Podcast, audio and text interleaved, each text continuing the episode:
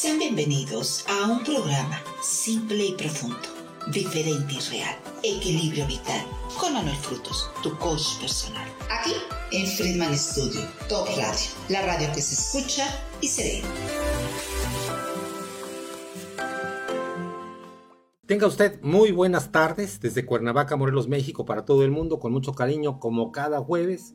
Ahora que ya son las, son 12, 4, 12, apenas pasando de las 12 del día.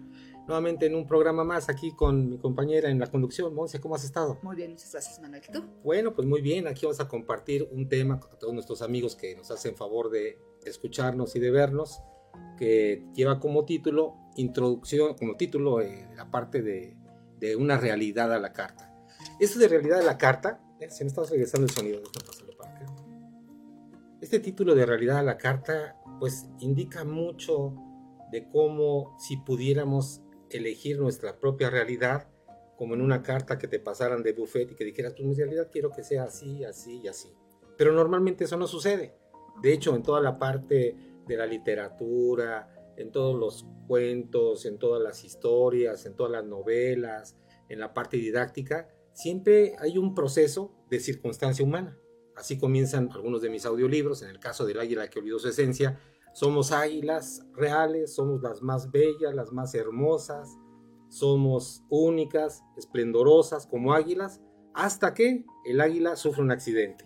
Y cuando sufre un accidente que era circunstancia humana, pues cambia completamente todo.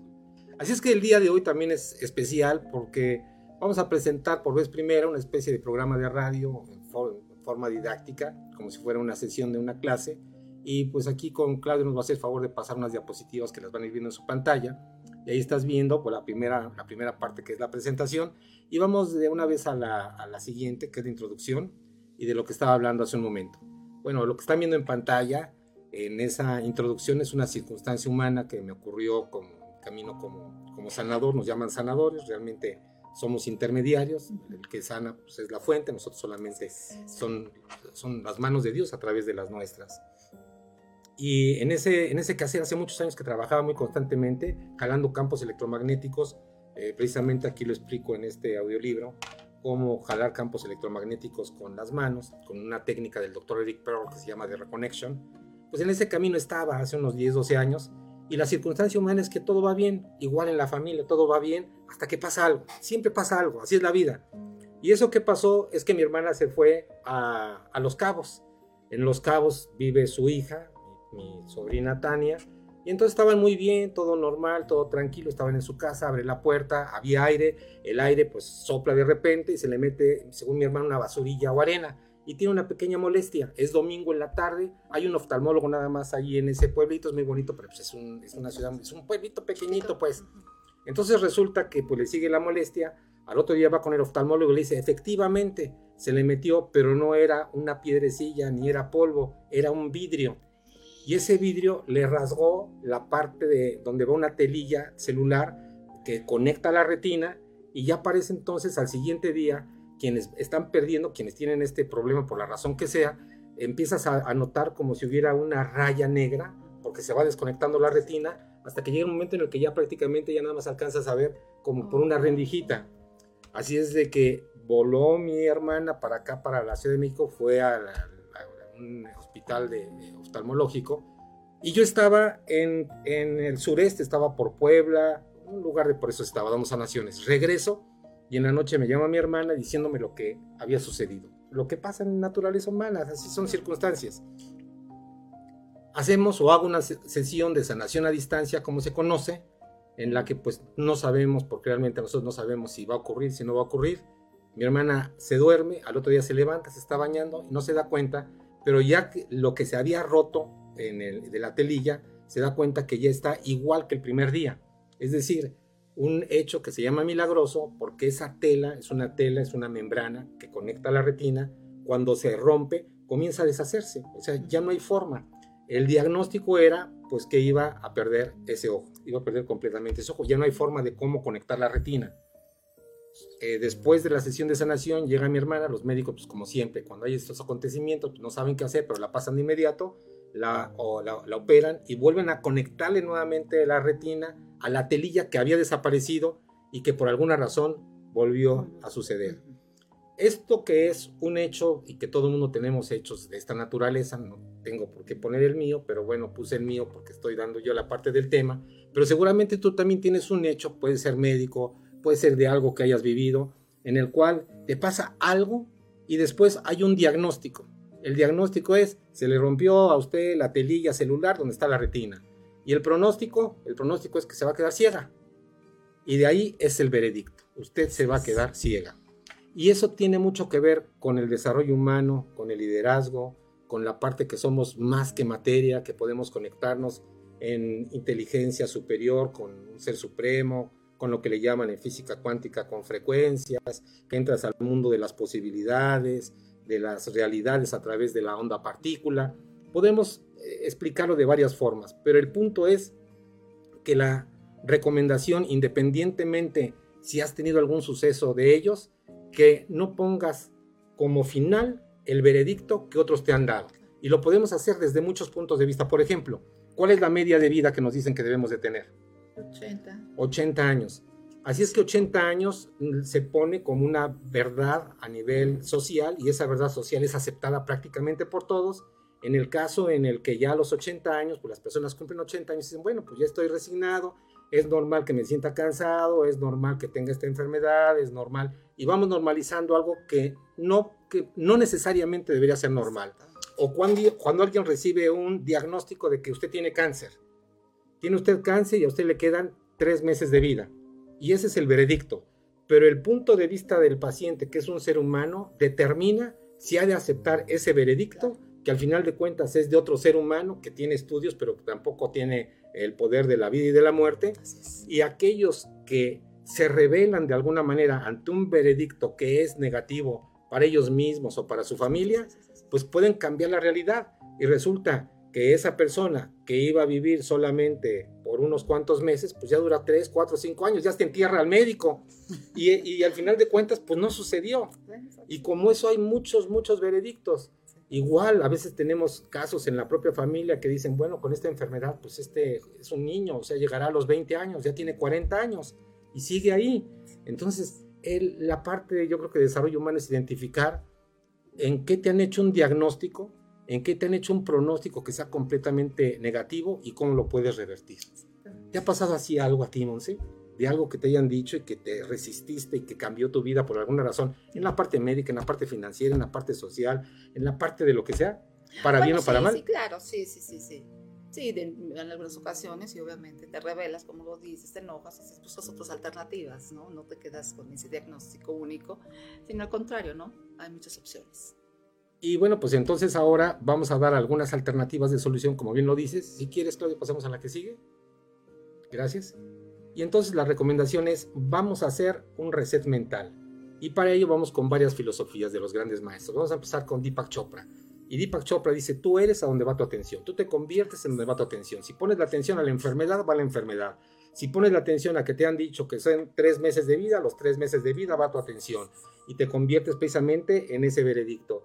Si, eh, si la situación económica está mal en tu negocio, te dice, ese negocio va a fracasar, tú te conviertes en el fracaso. Es decir, somos lo que es, somos a donde van nuestros pensamientos y va reforzado nuestros pensamientos a donde va la atención. Y la atención es el tiempo que sostenemos una idea y que la conectamos con una emoción. Y entonces se va haciendo una realidad interna, como decimos en programación neurolingüística, y cuando haces una realidad interna para bien o para mal, esa se refleja en una realidad externa. Así es que perfectamente la filosofía del doctor Deepak Chopra Tú eres donde va tu atención, tú te conviertes en donde va tu atención.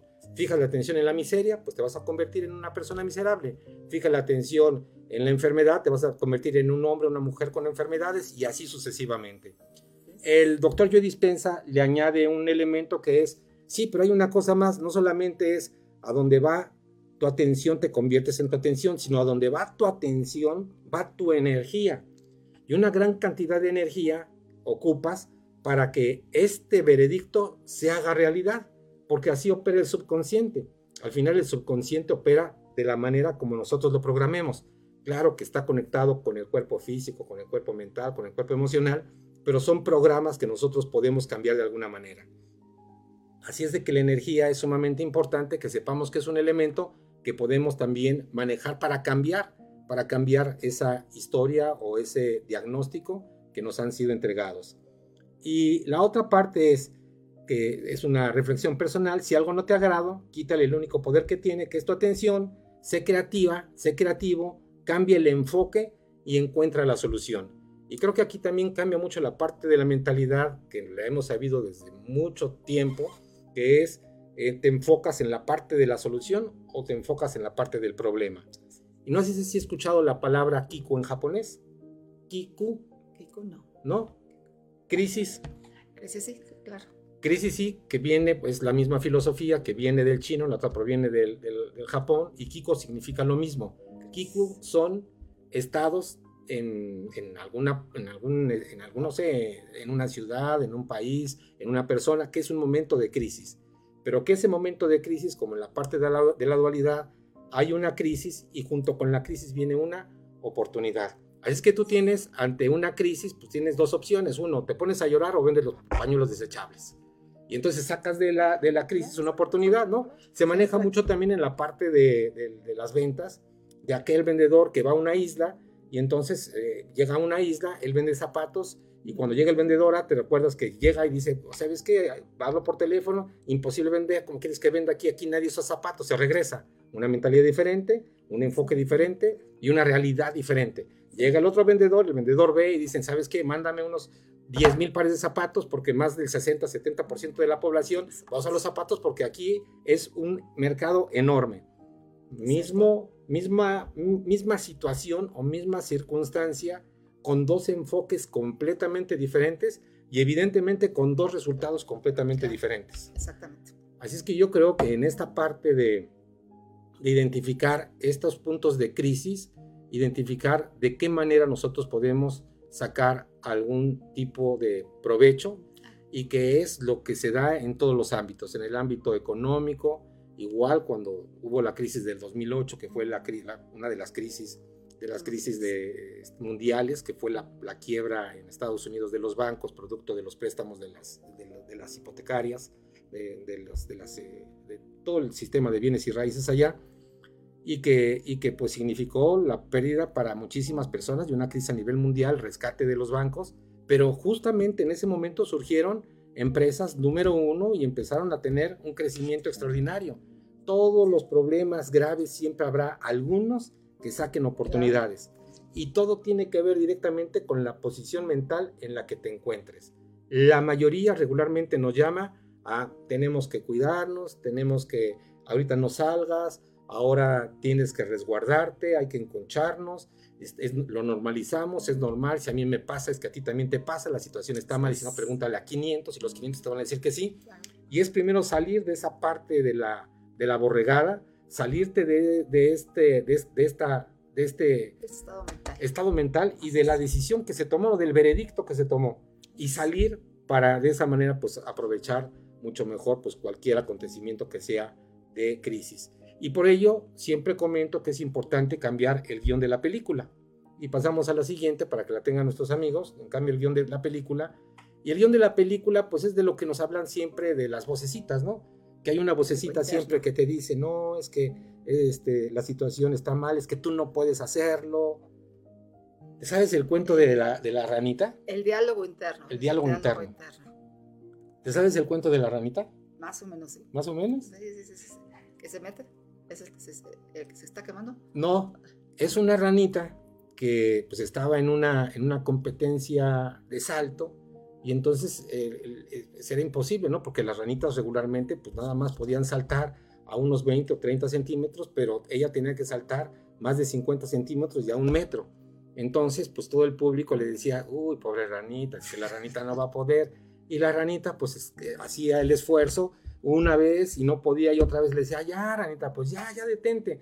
Pero curiosamente la ranita nunca se detuvo. ¿Y qué fue lo que pasó? Tenía fe, tenía una creencia profunda, tenía convicción, se había entrenado, tenía compromiso y era persistente. Así es que la ranita al final de cuentas logra saltar lo que no saltó ninguna rana más del doble. Llegan los periodistas y le dicen, oiga, señora ranita, ¿qué pasó? ¿Cómo le hizo? Y la ranita no contestaba. Y se dieron cuenta que la ranita era sorda Así es que en este caso la moraleja del cuento es que en ocasiones hay que ser sordo ante todas las voces que te dicen que el camino por el que tú estás transitando es un camino en el que no te va a ir bien. Porque hay muchas personas que con una buena intención nos mal, nos malaconsejan con buena intención para que no nos suceda nada, pero eso también impide que nosotros experimentemos lo que vayamos o lo que tengamos que experimentar o experimentar. Y sobre todo sucede mucho en el trabajo que desarrollamos, Monse. Por ejemplo, alguien te dijo que iba a ser muy complicado la venta de tu libro, quién, quién, lo iba, quién lo iba a comprar, que eso era muy costoso, que era un libro muy caro y que las personas no iban a querer escribir. Sí. ¿Cómo, ¿Cómo, fue ese, ese proceso? Sí, sí, sí, sí, sí. Dos otras personas me dijeron, no, definitivamente no, no, no, para nosotros no es un buen proyecto, la verdad en plena pandemia, ¿cómo crees? Eh, no, no nos gusta, entonces me aferré, como dices, salté eh, con toda la pasión y el amor, porque sé que lo que hay detrás de este libro es mucho. Entonces dije, es algo, es algo que va a sanar, va a liberar, pero sobre todo en ese sector tan importante que para mí entonces era el, de adultos mayores, dije, es una buena oportunidad en plena pandemia. No fue tan fácil, porque nada es fácil, honestamente. Todo lo que cuesta es, tiempo y es igual la dedicación y tiempo. Entonces sí, me aferré y viva el libro. Pero fíjate cómo precisamente estás, estamos hablando de la crisis y estábamos hablando de crisis en la pandemia que se te ocurre lanzar el libro y te aferras al libro. Yo en la pandemia se me ocurrió también, o bueno, parte de mis actividades fue lanzar un chat de un nuevo cielo, una nueva humanidad y es el que más miembros tiene. Y fue precisamente en ese momento. Y en ese momento también, pues empezamos a, dar alternativas para la limpieza del tracto digestivo, para la limpieza del, sistema respiratorio. Y bueno, donde las personas decían, estoy cerrando, porque en esa crisis pues, las personas no vendían, no sé cómo, cómo les fue a ustedes en, en esos años oscuros que fue el 2019 finales y sobre todo 2020 y 2021, que decían, estaba cerrado, las personas estaban prácticamente sobreviviendo. Y yo también tengo una historia similar porque creo que, no creo, yo creo que vendí mucho más y me fue mejor en esa época de pandemia que ahora ya terminó. Entonces yo creo que es, es la parte de identificar el momentum en el que estás y lo que estés haciendo, sea un producto o sea un servicio, dar el enfoque para hacer siempre una alternativa de solución, servir y ayudar a las personas. Y yo creo que si el producto o el servicio que tú tienes efectivamente sirve y funciona para ayudar a las personas, pues yo creo que ese es, es algo muy importante. Por ejemplo, en tu caso, eh, ¿en qué ayuda un libro como el tuyo a las personas? O sea, ¿realmente crees que lo ayuda? Pero por supuesto. A la gente le gusta mucho el libro. ¿Por qué? Porque es una reflexión personal, que no lo hacemos. Te invita a, a conocerte, a desarrollarte como ser humano, pero sobre todo a narrar y a honrar todas tus etapas de la vida. O sea, te sientas en un momento tan y en un mundo tan acelerado y robotizado. Entonces dices, bueno, ¿quién soy yo? Que es la primera pregunta que, bueno, la hemos venido diciendo desde que empezamos. Y creo que es muy importante tener este libro porque aparte es una terapia ocupacional. En lugar de estar viendo los programas, no sé, o cualquier cosa, dedícate a escribir tu propia historia, evocas y aparte te sana, porque cuando tú traes esos momentos se crean sustancias químicas que te hacen una persona de verdad más feliz, porque generas oxitocina, serotonina, ¿qué más? ¿no? Que nosotros mismos seamos los productores de nuestra felicidad. Sí, yo, yo, yo sí creo eh, firmemente, sobre todo si nos estás escuchando detrás de la pantalla y tienes un negocio tienes un emprendimiento, yo creo que la primera parte es que tú estés súper convencida, súper convencido que tu producto aporta algo adicional y que además tiene algo que se llama un valor agregado. El valor agregado o el diferencial de valor, lo cual es sumamente complicado en estos días, es ¿qué ofreces tú que los demás no ofrezcan? Y creo que en ese sentido tu libro sí tiene un valor agregado porque es diferente al de todos los demás.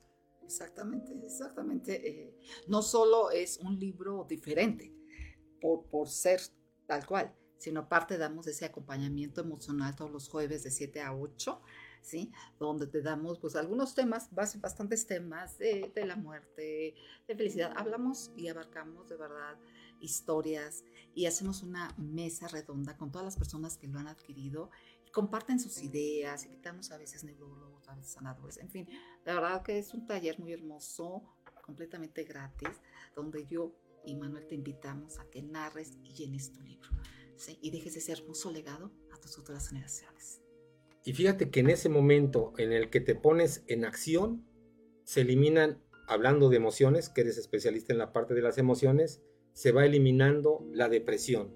No hay forma que te deprimes si estás en acción. La depresión comienza cuando ya te abandonas, cuando ya no haces absolutamente nada, las personas se levantan tarde, ya no se quieren bañar, no quieren hablar, no tienen ningún emprendimiento.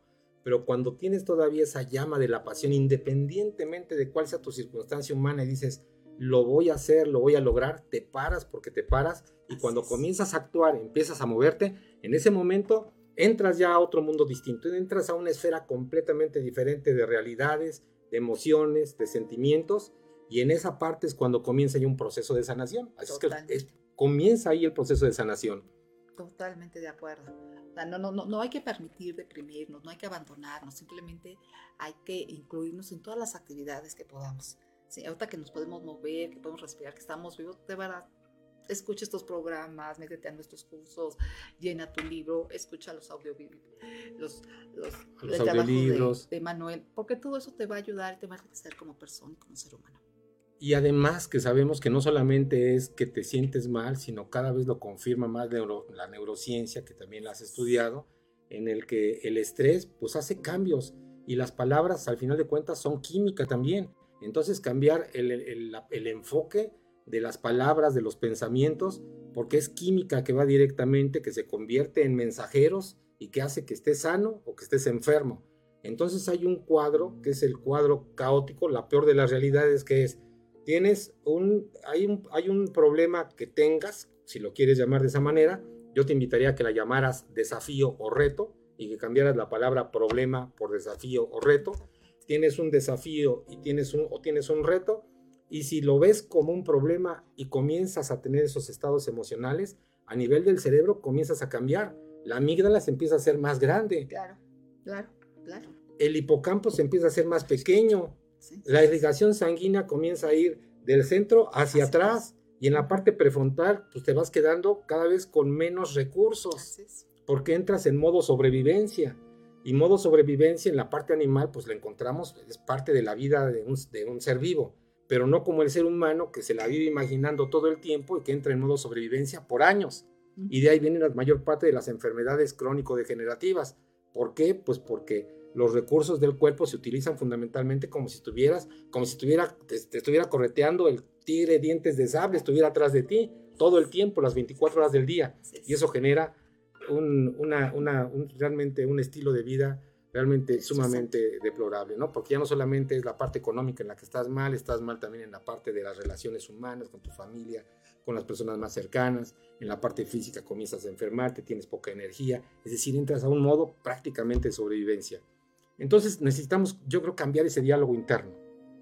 Es lo principal. Hacer, una, hacer una película para que ahora hay otro elemento en la neurociencia que es el sistema de activación reticular ascendente o la zona singular también del cerebro, que es como un paraguas que se abre. Y entonces cuando tenemos esos pensamientos, ¿qué es, eh, ¿qué es lo que sucede entonces ahí, Monse, cuando activas a SARA, al sistema de, de activación reticular? Me encanta esa palabra me encanta porque es cuando filtras toda la información. ¿Qué es lo que tú quieres? Y si tú filtras toda esa información, diriges la atención directamente ahí. Por ejemplo, yo quiero eh, que toda la gente escriba su libro. Entonces, si me estoy enfocando en eso, obviamente se vienen más oportunidades de entrevistas, de ventas, más, más lugares donde puedo difundir la obra. Enfócate en lo que tú quieres, porque ese sistema reticular activador ascendente es maravilloso. Me encanta esa palabra porque de verdad, simplemente es activarlo y proponerte y enfocarte en lo que tú quieres. Y es un sistema, además, eh, como, como bien lo explicas, que como su nombre lo indica, es sistema de activación y hablas de reticular, pues viene a tu, a tu, a, tu imagen seguramente pues un ojo o una vista y efectivamente es un panorama diferente.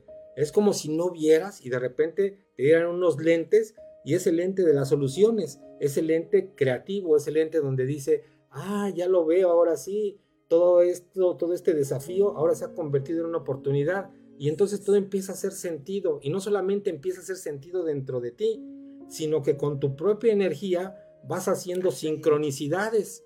Y entonces en el sincrodestino y las casualidades, supuestamente que todo es a nivel energético, por sintonía vas atrayendo a personas que van siendo parte de la realidad que tú estás construyendo, porque ni siquiera la construimos solos, necesitamos siempre de alguien. Y por el contrario, también sucede a la inversa. Cuando no está activada SAR y cuando entras en modo sobrevivencia, pues te vas a encontrar a todas las personas que son afines a ti.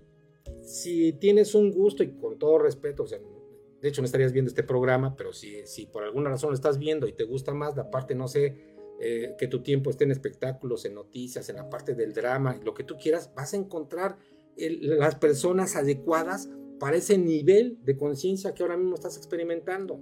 Por eso cuando tenemos un crecimiento o un decrecimiento regularmente vamos evolucionando y a veces las primeras personas con las que fueron tus super amigos, tus super amigas y aquellas que compartías prácticamente todo, después de unos años son desconocidos. ¿Por qué? Porque abrieron puertas completamente diferentes y deja los amigos, llega a pasar con la pareja. Con la familia, claro. O con la familia, en la que tienes unas realidades diferentes cuando son niños, cuando estás en el entorno familiar y son los hermanos, y todos tienen ese entorno, pero regularmente cuando ya cada quien toma su camino independiente, los crecimientos y decrecimientos son diferentes. Y llega el momento en el que vas conectando ya no con todos como antes que estaban unidos, conectas más con unos, con otros y con otros desconectas. Con otros son completamente diferentes. Oye, pero sí, siguen siendo tus hermanos, los sigues amando pero el nivel es completamente distinto y por lo tanto ya no cabes en las mismas fiestas, no cabes en las mismas reuniones, pues sí, te llegaron los aburridos, como que nutrición. O sea, no te, te, pones a hablar de eso, ¿cómo que voy, me voy a poner a escribir? Está el, está el partido, no sé. Está el partido, ¿no? Sí, claro, por supuesto. Sí, por, por, supuesto que hay diferencias ya después, ¿no? Porque tomas un camino, una vida y ya no, ya no llegan, ya no tienes el mismo sentir con las demás personas y es cuando hay, Fíjate que he tenido experiencias con cuando he estado, pues, me han hecho el favor de, estar, de ser coach de algunas empresas de redes de mercadeo. Trabajo con muchas mujeres porque las mujeres son las que regularmente tienen la visión más de la familia, de productos de nutrición, todo ello. Y llega un momento en el que, en el que sin que sea su intención, comienza a resquebrajarse su vida conyugal porque el crecimiento es diferente porque para que crezcan estaban en el mismo entorno, pero a que tienen un negocio le dicen, ¿sabes qué? Pues tienes que ponerte a leer. Y comienzan a cambiar su visión del mundo completamente diferente. Y algo que le gustaba anteriormente, que, o cuando menos que lo toleraba, llega el punto en el que dicen, no, ¿sabes qué? O sea, ya no, o sea, o sea este bodó que se le sale la baba, huele a alcohol, o sea, ya te vas, como que te vas refinando, ¿no? quiere entablar un diálogo, ¿no? o sea, nada más está entre la parte de, de la política o la parte de, del fútbol y no sale de ahí, o sea, no porque sean temas tabú porque no se deban de tocar, simplemente porque ya los gustos, las aficiones, lo que te emociona, ya es completamente diferente. Sí, es muy normal, Y vamos cambiando. Yo creo que ese es el reto. ¿Te acuerdas que teníamos también, creo que la siguiente, la semana pasada, una plática relacionada con las, con las parejas? Estuvimos dando un, taller de emociones de, de, parejas y del amor. Y yo creo que esa también es una de las causas que de manera diferente van la parte de los crecimientos. Y si no solamente, que adicionalmente a lo que hablábamos, que de los detalles y de, y de cuidar la relación, también debe de ser un crecimiento más o menos similar en la parte de la conciencia. Porque cuando no es así y comienza a haber muchas, mucha diferencia, pues entonces comienzan los problemas en familias disfuncionales. Lo hablamos después del corte, ¿te parece? Gracias. Equilibrio vital. Continuamos en un momento, después del corte.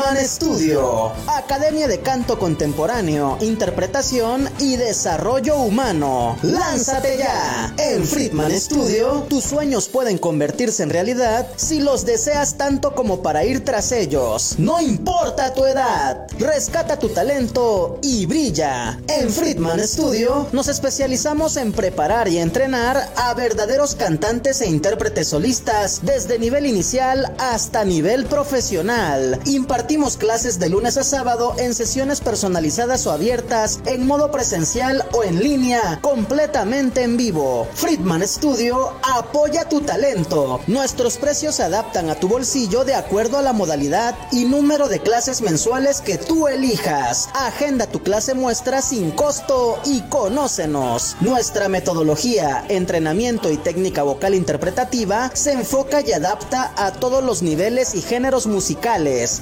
Nuestras sesiones de clases son impartidas y supervisadas en atención personal por nuestro coach vocal interpretativo, entrenador transformacional y sensei David Friedman Giteras. Contáctanos al teléfono 777 310 2362 o al WhatsApp 777 142 8275. Búscanos en línea como Friedman Studio o visítanos en nuestras redes sociales. En Friedman Studio, prepárate y entrena como lo hacen las grandes estrellas. Vence tus miedos y fortalece tu seguridad. Tú, también, puedes brillar. Ven a Friedman Studio. Crea tu propia historia, rescata tus sueños y haz que tu talento brille hoy.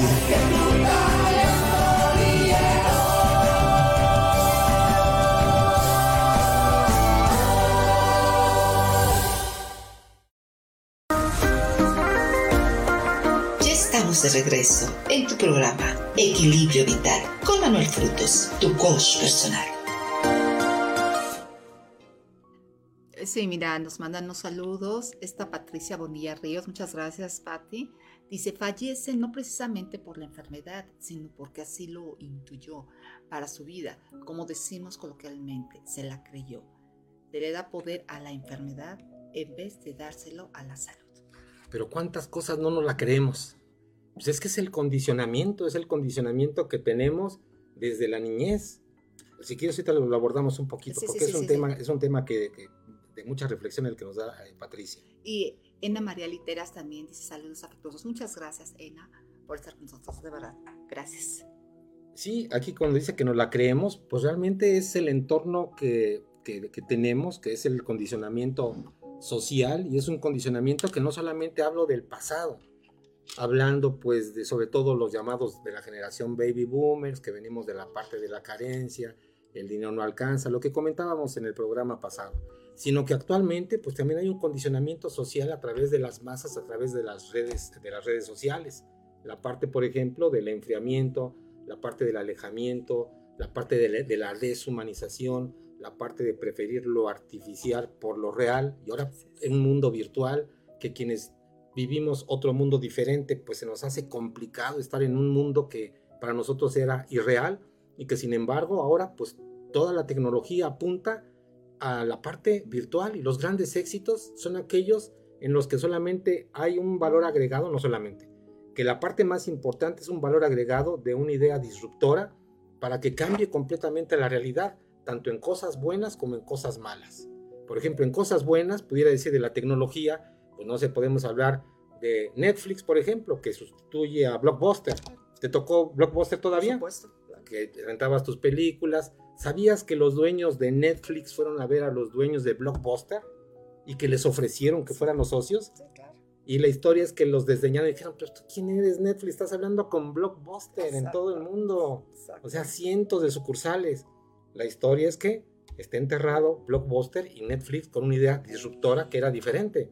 Una suscripción y con esa suscripción en el número de títulos. Bueno, un, una- una- un ejemplo de negocios, ahora que tenemos a, a nuestra- a- una de nuestras invitadas que nos está escuchando en la parte de los negocios, lo que sucede en- con la parte de Kodak.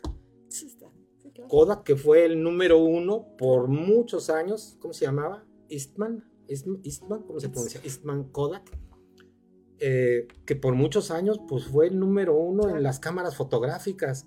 Siguieron el mismo modelo hasta que pues pasó, pasaron de las fotos que eran fotos de revelado y que era el gran negocio. ¿Te recuerdas que comprabas tus cartuchos y luego los ibas a revelar y que Sí, era sí, sí, todo uno sí, dice, yo creo, imagínate los jóvenes decían, ¿en qué época, en qué época naciste, mamá? ¿En qué época naciste, papá? O sea, todavía, ¿qué es eso? ¿Qué son esos rollos? ¿A dónde los llevaban? ¿Dónde los revelaban? Pues de qué año me estás hablando?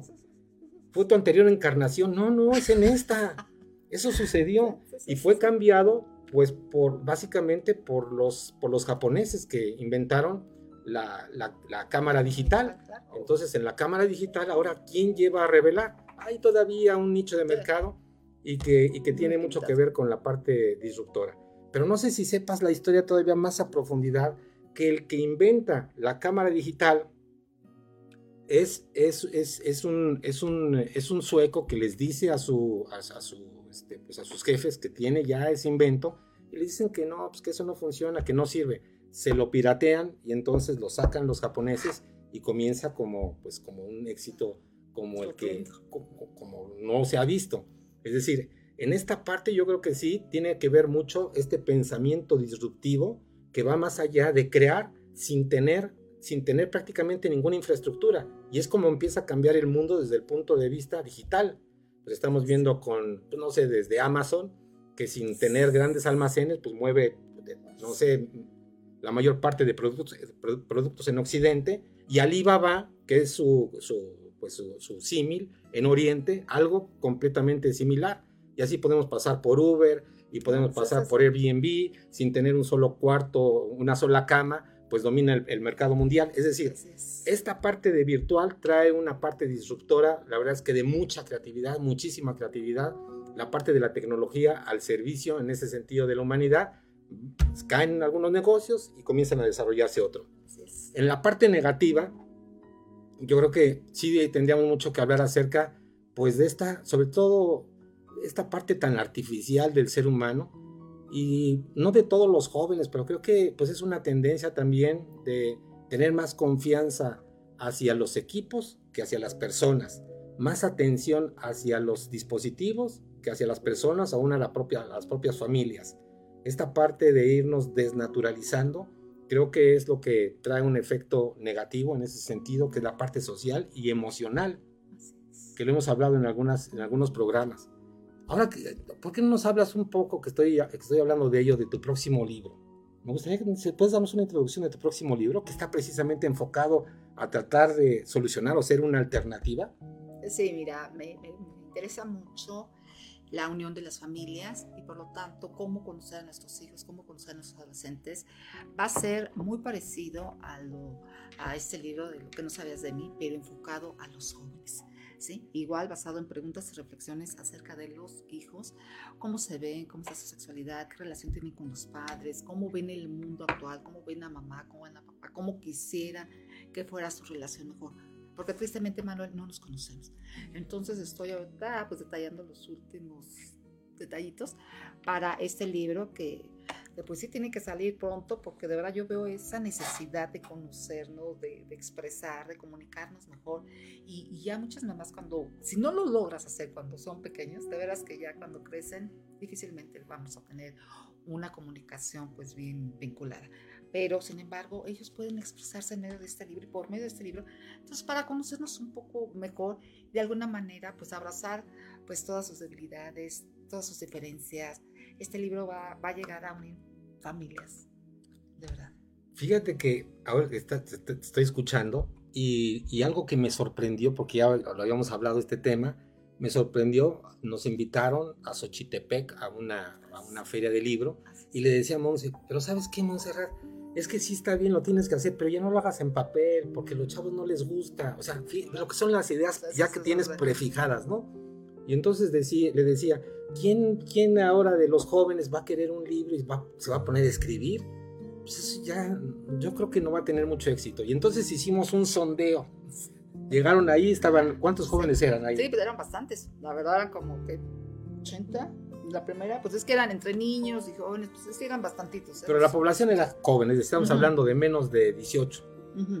En población de menos de 18. Y le preguntamos a adolescentes, a lo mejor entre 13 y, 16, por ahí así, ¿no? Que están, los tomamos en la mera adolescencia. Y creo que no, les preguntaste tú, les pregunté, yo ya no me acuerdo. Yo les pregunté, a ver, oye, antes de que se vayan, ¿les gustaría a ustedes tener un sí, sí, nos gustaría, nos gustaría? ¿Lo prefieren en forma digital o lo prefieren en forma de libro? ¿Qué crees que fue lo que contestaron?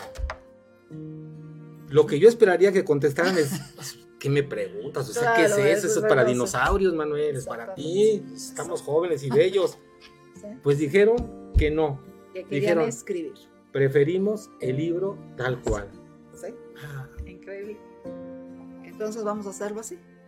Pues sí, hay que hacerlo de las dos maneras, pero yo creo que sí, sí me sorprendió. Yo pensaría, yo juraba que en todas partes en el mundo mundial los jóvenes iban a rechazar la parte de un libro físico sobre un libro digital.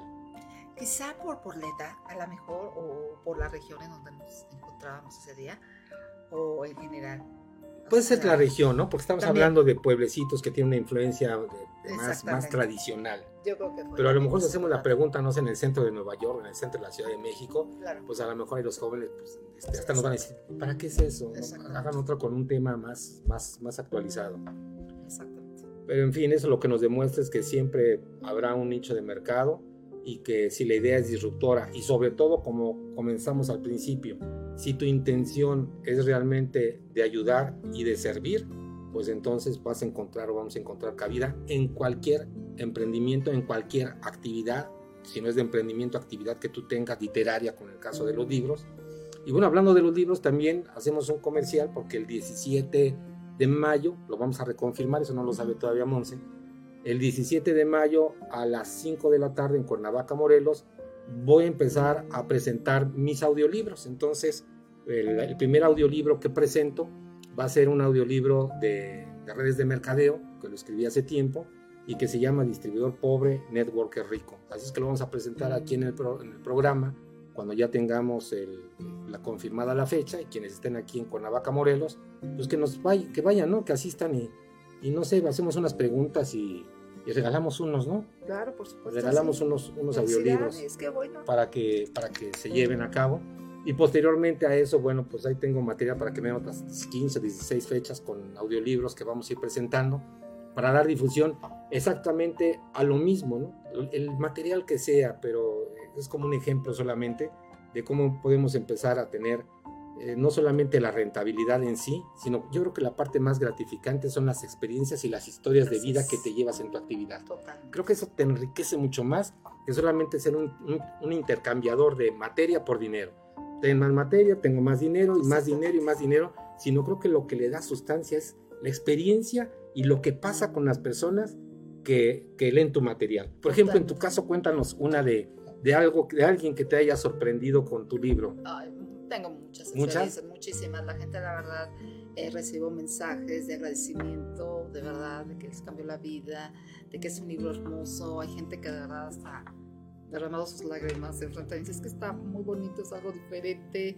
Eh, luego, luego, pues, como que se casan con la idea y, deliciosas de, de, llenar ese libro. Sí, tengo muchas experiencias muy enriquecedoras que me nutren y por eso me, me están motivando a sacar el siguiente libro, porque de verdad la misma gente me lo está pidiendo, ¿no? Dices que es algo de verdad, nos conocemos más, evocamos un momento, es para, de patrimonio intangible para mis generaciones, de verdad es algo diferente, ¿no? Sí. claro, porque hay muchas cosas que no se pueden rescatar. Casi siempre hablamos de dinero, hablamos de materia, pero cuando hablas de momentos que no pueden retornar, es algo que simplemente es invaluable porque es lo que poníamos, nos poníamos a reflexionar, ¿no? Cuando vas llenando el libro y cuando vas reflexionando. A mí me hubiera encantado que ese libro me hubiera llegado cuando mi mamá estaba viva y que hubiera tenido oportunidad de conocer a Montserrat y que, y que se lo hubiera regalado a mi mamá y que me hubiera puesto ahí, y mi papá también, eh, solamente por decir, ¿no? En el caso de mi mamá, que, que la conociera más.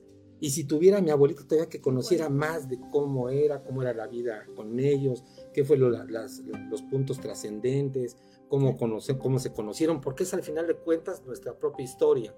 Y regularmente, en la parte un poco más profunda, refiriéndonos a las obras y a las obras, obras y sobras, las obras pues es la parte de la materia que todo el mundo a veces se va peleando, pero las obras que fueron las obras que hicieron o que se construyera tal o cual cosa, tal o cual proyecto, se quedan olvidadas y nos quedamos solamente, pues, no sé, con los pedazos de tabillo, con los pedazos de lo que tú quieras, por muy valioso que sea o no, pero no vemos la parte importante, ¿no? Del esfuerzo, de la dedicación, de algo en particular que, que hubieran hecho y que me hubiera encantado que lo hubieran plasmado.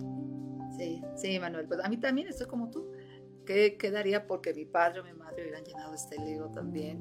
Bueno, sería, es una, sería una reliquia, ¿no? Pero lamentablemente ya no fue así. Entonces, pues hacerlo tú, para tus futuras generaciones, hacerlo y nosotros, los que estamos aquí, darnos ese tiempo de amor, y dedicación y recuperar todas nuestras historias y memorias y plasmarlas en este libro. Claro, porque no, no, no las conocemos, somos desconocidos. Yo en ese sentido hice dos audiolibros. Uno se llama La Flecha Vuela 1 y La Flecha Vuela 2. La Flecha Vuela 1 es precisamente mi propia historia en el mundo incipiente de, los, de, los, negocios cuando era un jovenzuelo. Y entonces me imaginé pues la parte de, de la flecha abuela, como no sé si, si, has escuchado la historia, Monse, que es un arco, bueno, si has escuchado por mí porque es la historia de mi audiolibro, un arco que está constituido por la base, por una cuerda y por una flecha. Entonces la base, la estructura de, la, de la flecha, pues es la estructura y en ese sentido hago el símil con la empresa. Necesitas un vehículo para poder realizar tus sueños. Así es que para mí el vehículo era estar en una empresa o estar ligado de alguna manera directo o indirectamente a la parte de la empresa y tenías que escoger muy bien qué empresa era porque es el soporte que al final de cuentas te iba a lanzar a ti en cualquier proyecto, puede ser cualquier proyecto. La cuerda eh, en la parte de las emociones yo la visualicé como la pasión que debes de tener porque si no tienes pasión en el primer no, en el primer obstáculo, te quiebras. Y estamos hablando que el éxito regularmente es en persistencia de uno, dos, tres. Bueno, tenemos a Tomás Alba Edison con más de cuatro mil intentos hasta que hizo el foco, ¿no? Yo no sabía que hasta le intentó con queso, le intentó con verduras para hacer filamentos de verduras, hasta que le pegó en el número cuatro mil. Así es que para mí la cuerda significa cuando tensas la cuerda del arco es qué tanta pasión tienes para hacerlo. Ya tienes los recursos. Y así le pasa mucho a mis compañeros que están en redes de mercadeo, que tienen sus productos acabados en live o como quieras, son superestructuras, pero solamente el 10% en promedio son los que lo logran y el 90% no. ¿Por qué? Si es la misma empresa, las mismas condiciones, ¿por qué solamente el 10% y el 90% no? En mi caso, aunque no estuve en ese negocio, era algo diferente, pero es exactamente lo mismo. Así es que es la pasión y con la pasión la emoción, la persistencia, la, fe, o sea, todo lo que, lo que hace que te muevas a pesar de ir contracorriente. Y la flecha al final de cuentas, que es el último elemento, eres tú. Y cuando hablo que la flecha vuela, es que entonces imagínate el arco, que es el, tu emprendimiento que tengas, la cuerda, que es tu propio deseo, y cuando la lanzas, ya no sabes, porque es incertidumbre. Y estamos en un mundo de incertidumbre. Así es que cuando a veces nos acostumbramos en los trabajos a que, algo seguro, regularmente en ese intercambio pues siempre sales perdiendo porque tu tiempo es mucho más valioso. Pero aquellos que se atreven en cualquier emprendimiento y se lanzan, entras a un mundo desconocido porque no sabes qué va a pasar. Simplemente la flecha vuela y cuando la flecha vuela, entonces ni siquiera sabes a dónde va a tocar. Y puede ser que se vaya para la izquierda, para la derecha, para arriba, que conozcas a otras personas y esa es la forma como vas interactuando. Esa fue la parte del título, en esa fue la parte que me, que me inspiró para hacerlo.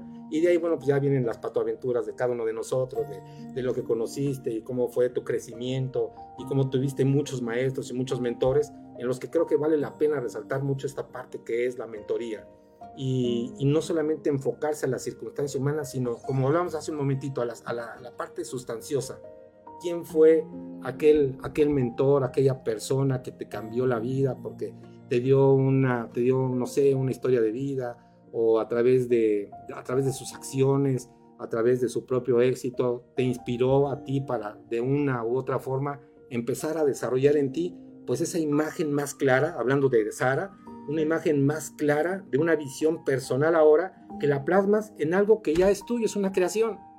Pero la creación es, solamente es posible cuando empiezas en, un, en, esta parte de la flecha de la emoción y además tienes mentores que te van guiando hasta que después tú compones. Es como, como, como lo que somos, una obra de arte. Entonces, si estuviéramos hablando de, no sé, de un Miguel Ángel o de cualquier artista, o cualquiera que vaya aquí mismo a Friedman Studios, donde es una academia de canto, bueno, aquí te enseñan, hay mentores, y depende ya de cada quien que haga una obra de arte. Yo creo que estamos en esta vida para hacer obras de arte, porque todos somos artistas, todos somos creadores. Y para eh, terminar, darle, darle el, punto de círculo al tema en el que comenzamos, yo creo que esa vocecita que hablábamos al principio del programa tiene que ser, encuentra la parte creativa, tus dones y tus talentos con el máximo de pasión para que independientemente de cuál sea el veredicto que otros te den, tú sigas y sigas y sigas hasta cuándo hasta conseguir tu objetivo, hasta conseguir el éxito. Y a veces me preguntan, ¿y eso hasta cuándo va a ser, Manuel? La respuesta es hasta que dejes de preguntarme. Cuando dejas de preguntar quiere decir que ya lo materializaste en cualquier aspecto de tu vida, en la vida social, amorosa, en, la vida empresarial, en cualquier área, los principios son exactamente los mismos. Y ahí hice dos volúmenes, me entusiasmó tanto que comencé primero con un volumen, después otro volumen y en el tercero que iba a ser negocios internacionales, que tuve oportunidad de estar en algunos países haciendo negocios, dando también algún tipo de conferencias, fue el tercero que se quedó en el tintero. Pero sí me emocionó muchísimo la parte de, de, una, de una idea que con un concepto comienzas a crear algo diferente. Increíble, de verdad que bonito y ojalá y, y esas palabras te lleguen a ti, tú que apenas estás pensando en qué vas a crear Recuerda que todos tenemos talentos, tenemos dones. Simplemente aterrízalos. Piensa en lo que eres bueno. Porque eres para algo bueno. Para escribir, para hablar, para, para lo que tú quieras desarrolla tu creatividad. De verdad que es, es, buen momento. Yo creo que todos los momentos son importantes y júntate con gente que te ayude a, a idealizar, a crecer, a, aterrizar esa idea y de verdad que es algo maravilloso.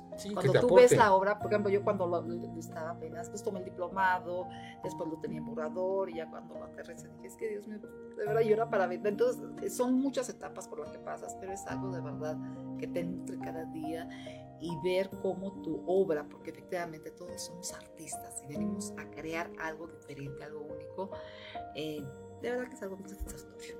Sí, yo creo que si piensas en este concepto y lo adaptas a tu, a tu libro y a tu propia historia de vida, es diferente el camino de la flecha, porque somos flechas diferentes en ese mismo sentido, ¿no? Del sentido figurado. Pero el camino es prácticamente el mismo. Claro, sí, sí, claro, claro porque no hay otra forma, yo creo que no hay otra forma de, éxito, sobre todo en estos tiempos que se quiere mucho la parte de la inmediatez, no todo lo quieres rápido.